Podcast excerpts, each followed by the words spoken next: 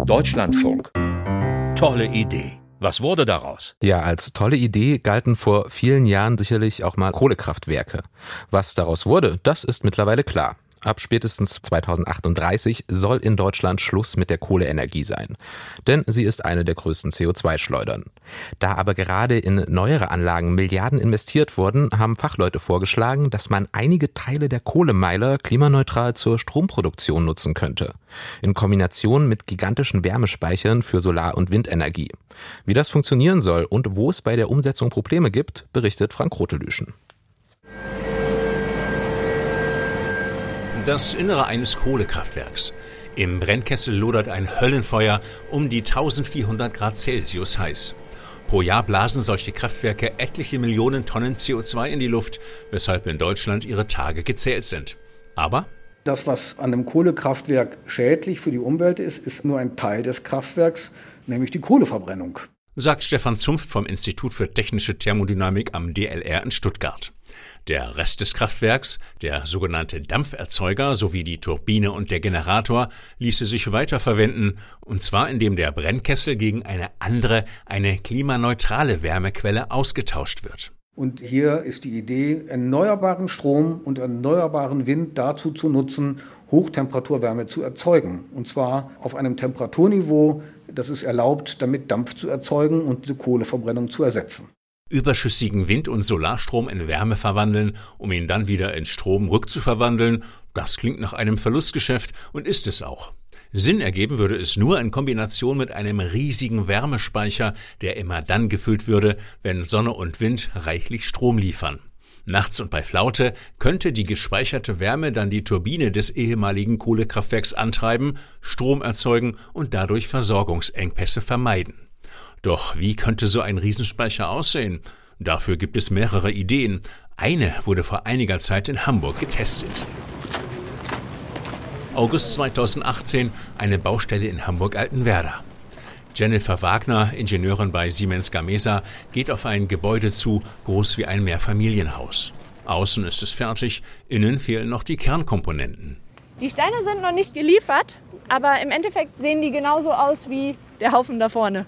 Das sind wirklich ganz einfache Bruchsteine, die so aus dem Steinbruch gesprengt werden. 1000 Tonnen Vulkangestein werden in dem wärmeisolierten Betonbunker landen als Stromspeicher, so Wagners Kollege Hasan Östem. Der Speicher funktioniert sehr einfach. Im Grunde nehmen wir Strom, wandeln das in Wärme um, speichern die Wärme und machen später aus der Wärme wieder Strom. Überschüssiger Windstrom treibt einen Heizlüfter an.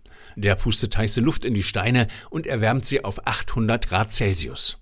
Um wieder an die Energie heranzukommen, bläst der Ventilator Kaltluft in den Speicher. Sie wird durch die Steine erhitzt, strömt in ein Nachbargebäude und erzeugt dort über eine Turbine Strom. 2019 begannen die Versuche. Dem Betreiber zufolge verliefen sie technisch gesehen zwar erfolgreich, dennoch stellte Siemens Gamesa Anfang 2022 das Projekt ein.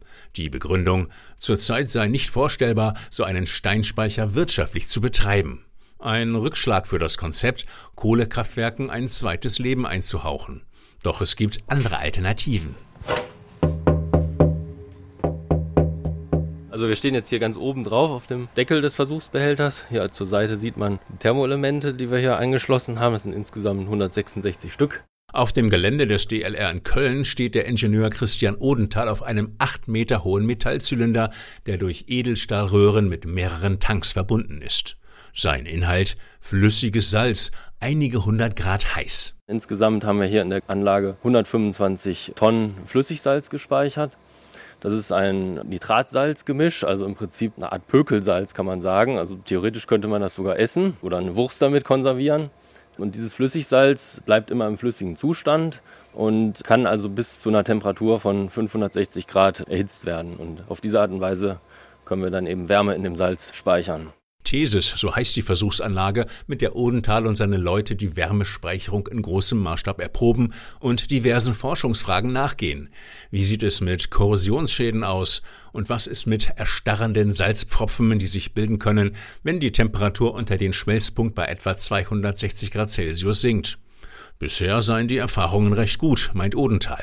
Wir gehen jetzt auf 560 Grad Dort hat man natürlich schon sehr starke Temperaturunterschiede in den Komponenten, die auch starke Belastungen verursachten.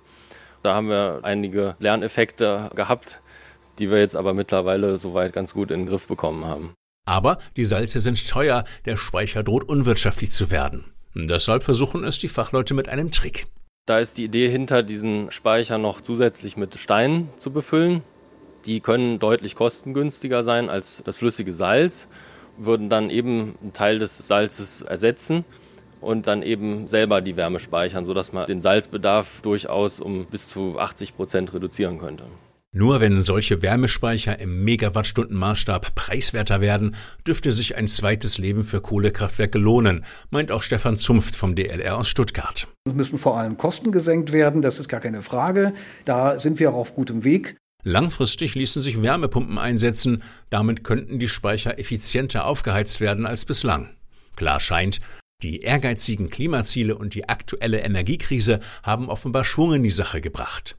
Konkrete Pilotvorhaben scheinen in Sicht. Es ist was in den Köpfen, es ist was im Gespräch und es gibt bei uns auch Projekte, in denen wir uns weltweit anschauen, wie groß das Potenzial für den Umbau von Kohlekraftwerken ist. Wir dürfen daher unsere Sicht nicht nur auf Deutschland beschränken, sondern müssen weltweit schauen, wie das Potenzial da ist. Chile etwa zeigt Interesse. Derzeit befeuert es seine Kohlekraftwerke mit teurer Importkohle, könnte deren Turbinen aber auch mit Wind- und Sonnenenergie betreiben denn die sind dort überaus günstig zu haben. Ein Beitrag von Frank Rotelüschen über ein mögliches zweites Leben für Kohlekraftwerke.